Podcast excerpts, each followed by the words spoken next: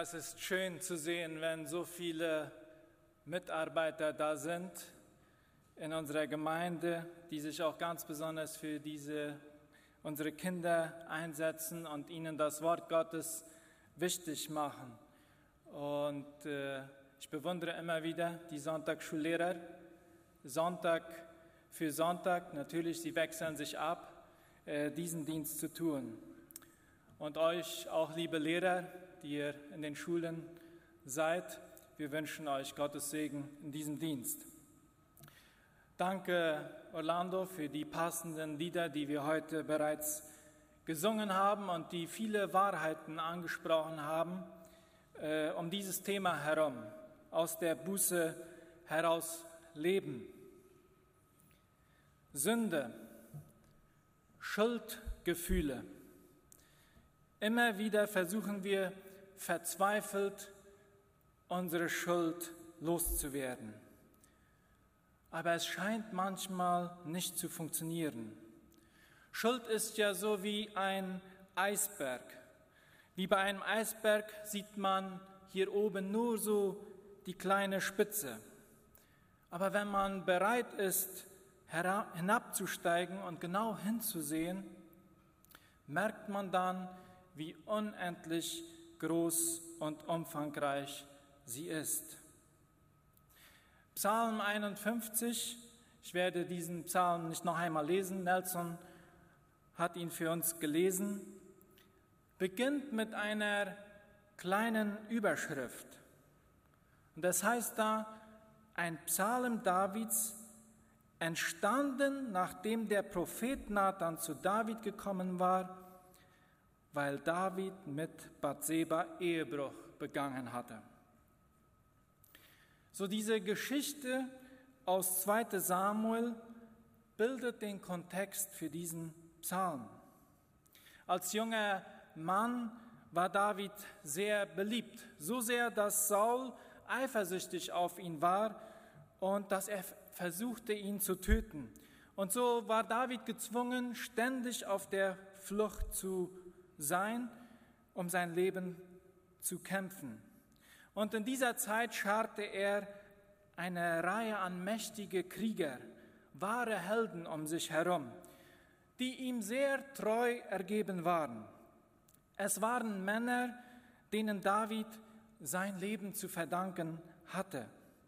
Bei einer Gelegenheit zum Beispiel waren drei bereit, sich durch die Linien der Philister zu kämpfen, nur um David etwas Wasser aus seinem Brunnen vor dem Tor von Bethlehem zu bringen. Sie waren kämpferisch, sie waren mutig, sie, waren, sie würden alles für David tun. Und David verdankte ihnen sein Leben. In 2 Samuel 23 lesen wir, dass David 37 dieser wahren Helden um sich hatte. Und einer dieser kämpferischen und treuen Männer hieß Uriah, der Hethiter. Und einige Jahre später hatte David wieder alle Kämpfer an die Front geschickt, um Israel zu verteidigen. Und David selbst war zu Hause geblieben. Und eines Abends machte er so seinen Spaziergang auf den Verandas seines Palastes und da erblickte er in der Nachbarschaft eine schöne Frau beim Baden. Und er wollte sie unbedingt haben und er schickte nach ihr. Und dabei entdeckte er, dass diese Frau Bezeba hieß, die Frau seines alten Freundes und treuen Dieners Uriah. Aber das spielte keine Rolle. David wollte sie mehr als alles andere. Er nahm sie ins Bett und hatte eine Affäre mit ihr. Und dann etwas später dieser schreckende Moment, ich bin schwanger. David wurde plötzlich klar, dass es hier Probleme gab. Denn ihr Mann war natürlich schon seit Wochen und Monaten an der Front. Er musste etwas tun, um diese Tatsache zu vertuschen dass sie ein Kind bekommen würde. Und also schickte er nach Uriah und ließ ihn zurückbringen, angeblich zu erfahren, wie es dort vorne im Kampf, wie es da tat. Erst versuchte er ihn einzuladen, sich doch zu seiner Frau zu legen. Auch nachdem er versuchte, mit Alkohol etwas nachzuhelfen, blieb Uriah treu und loyal gegenüber seinem Auftrag und den Mitstreitern an der Front, die ihr Leben aufs Spiel setzten. Schließlich verordnete David durch seinen Oberbefehlshaber, ich will diesen Mann loswerden. Stell ihn an die Front, wo die Kämpfe am heftigsten sind. Dann ziehe dich von ihm zurück und sorge dafür, dass er stirbt. Und so geschah es. Er hatte kein schlechtes Gewissen. Er schickte eine Botschaft zurück und die lautete etwa so, ja, kümmere dich nicht darum. Vielleicht wäre er sowieso gestorben. Das ist nun mal so. So etwas kann passieren. Sehen wir David von Schuldgefühlen geplagt herumlaufen? Nein, David ist cool, er ist glücklich, er hat alles, was er will. Doch lesen wir dann da in 2. Samuel 11, der Herr aber verabscheute, was David getan hatte. Wir wissen, wie diese Geschichte weitergeht. Nathan, der Prophet, kommt zu Besuch und erzählt ihm eine Geschichte von zwei Männern aus seinem Königreich. Und gleich darauf steht David zornig auf und sagt, der Mann, der das getan hat, verdient es nicht zu leben. Nathan stoppte ihn mit einer einfachen Handbewegung und sagte, du, du bist der Mann. In diesem Moment wurde David von einer Welle des Schreckens überschwemmt. Ihm wurde ein Spiegel vor, dem, vor das Gesicht gehalten. Und er sah plötzlich den Ausmaß des Bösen, das er getan hatte. Er stürzte in ein emotionales und geistliches Tief. Menschlich gesehen unmöglich, aus diesem Loch wieder herauszukommen.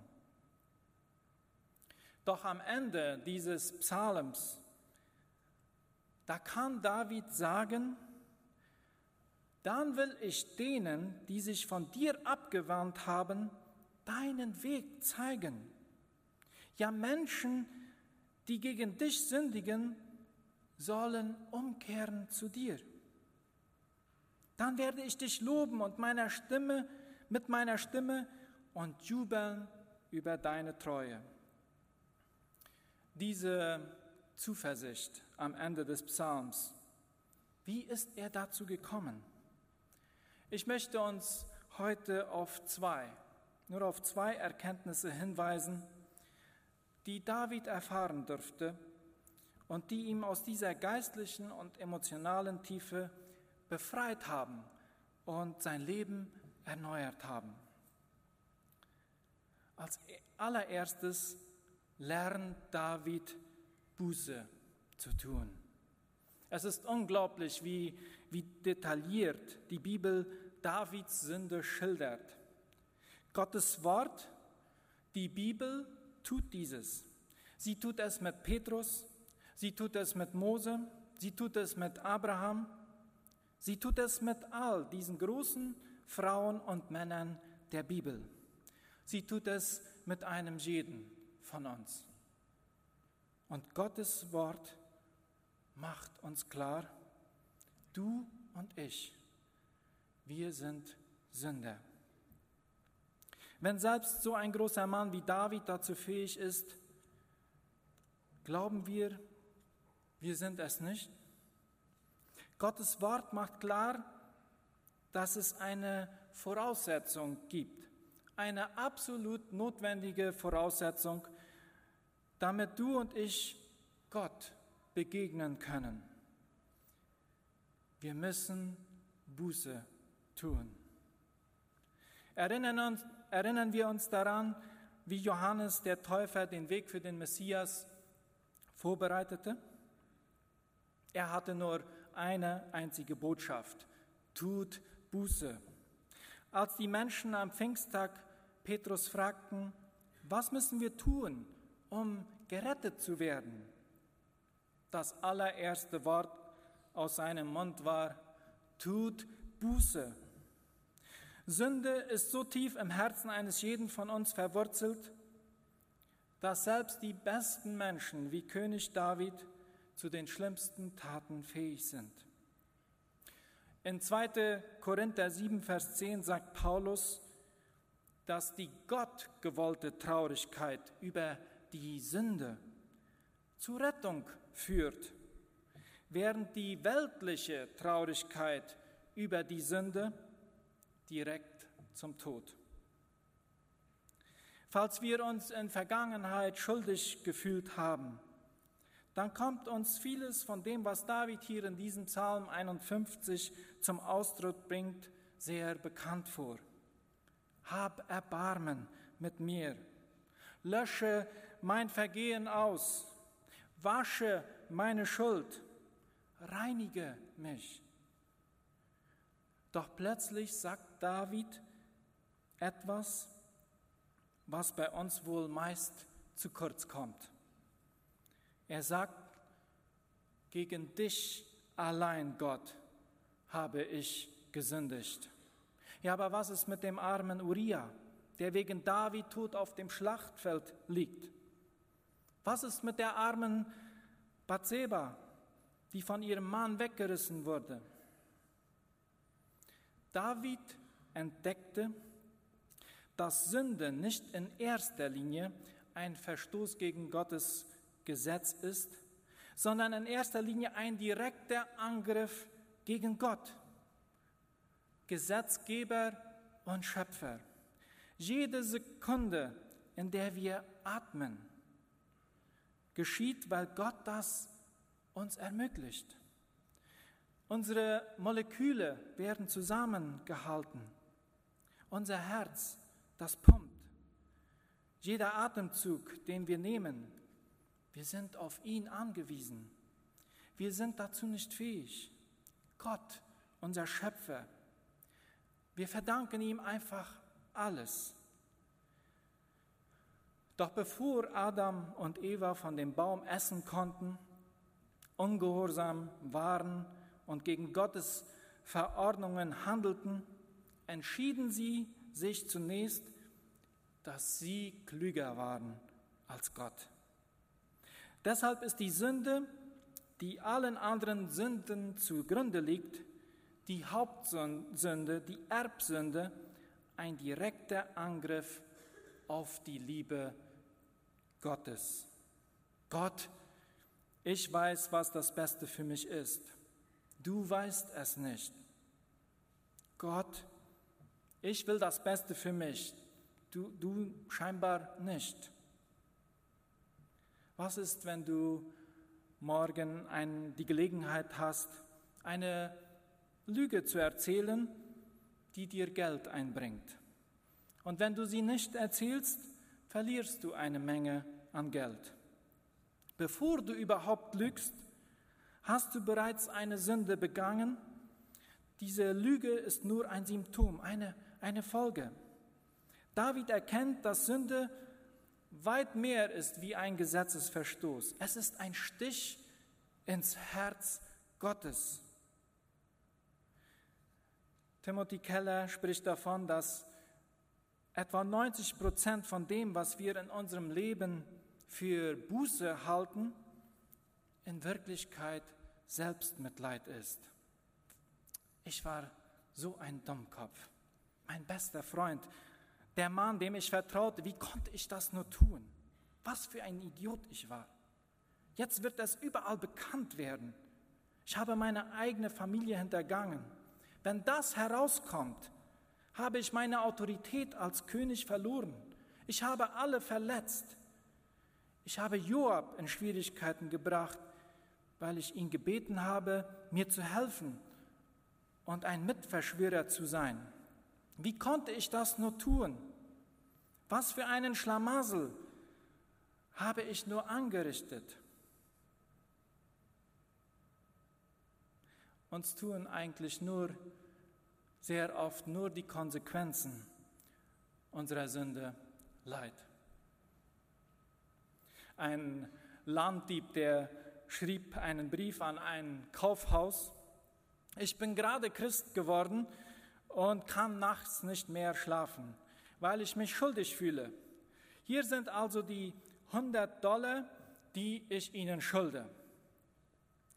Er unterschrieb mit seinem Namen und fügte dann unten ganz klein so ein PS noch hinzu. Wenn ich dann immer noch nicht schlafen kann, schicke ich Ihnen den Rest. So sind wir. Das ist halbherzige Reue, Selbstmitleid, Egoismus. Selbstmitleid führt dazu, dass wir die Sünde weiterhin lieben und uns einjankern lassen, sodass sie immer noch Macht über uns hat.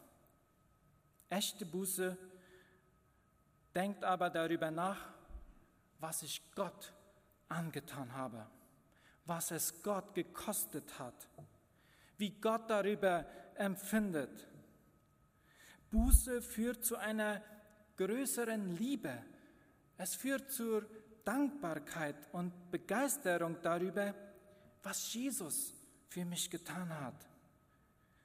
Buße erkennt die Ursünde in unserem Herzen und bringt sie immer wieder unter das Kreuz Jesu. Eine zweite Erkenntnis, zu der David in seinem Gebet kommt, ist, dass sein Herz eine Erneuerung braucht. David bittet nicht um eine weitere Chance. Er sagt nicht einfach, oh Herr, vergib mir und gib mir noch eine Chance, eine zweite Chance. David macht sich nicht so sehr Sorgen darüber, was er getan hat, sondern über die Tatsache, dass er überhaupt in der Lage war, solches zu tun und warum er es getan hat. Er bittet nicht nur um eine Begnadigung, sondern er sagt, ich möchte, dass du in mir ein reines Herz schaffst. Er bittet um ein neues Herz. Er bittet um eine neue Natur. Er bittet um ein neues Leben und nicht nur um Vergebung. Eine weitere Chance wird uns nicht weiterhelfen. Ich werde immer wieder einen anderen Weg finden, es zu versuchen. Ich brauche ein neues Herz.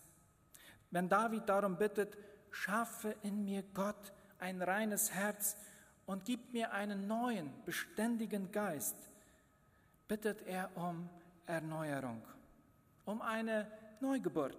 So wie Jesus es dem Nikodemus sagte, wenn jemand nicht vom Neuen geboren wird, so kann er das Reich Gottes nicht sehen. Das ist, worum David bittet. Erschaffe, erschaffe in mir ein reines Herz. So wie sich der Heilige Geist am Anfang der Zeit über die Wasseroberfläche bewegte und Leben pflanzte, so bittet nun David darum, dass Gottes Geist das Chaos in seinem Leben durchdringt und neues Leben einpflanzt. David bittet darum, verbirg dein Angesicht vor meinen Sünden und verwirf mich nicht von deinem Angesicht. Heute wissen wir, was David damals nicht wusste und was es Gott gekostet hat, dieses Gebet im Psalm 51 zu erhören. Als Jesus Christus seine Hände am Kreuz ausgestreckt hatte und am Sterben war, wandte er sich zu seinem Vater und begann zu beten. Und zum ersten Mal in seinem Leben wandte sein Vater sich nicht zu ihm. Und Jesus rief, mein Gott, mein Gott, warum hast du mich verlassen? Jetzt wissen wir, warum. Gott verbarg sein Angesicht vor seinem Sohn, damit er sein Gesicht vor unseren Sünden verbergen konnte.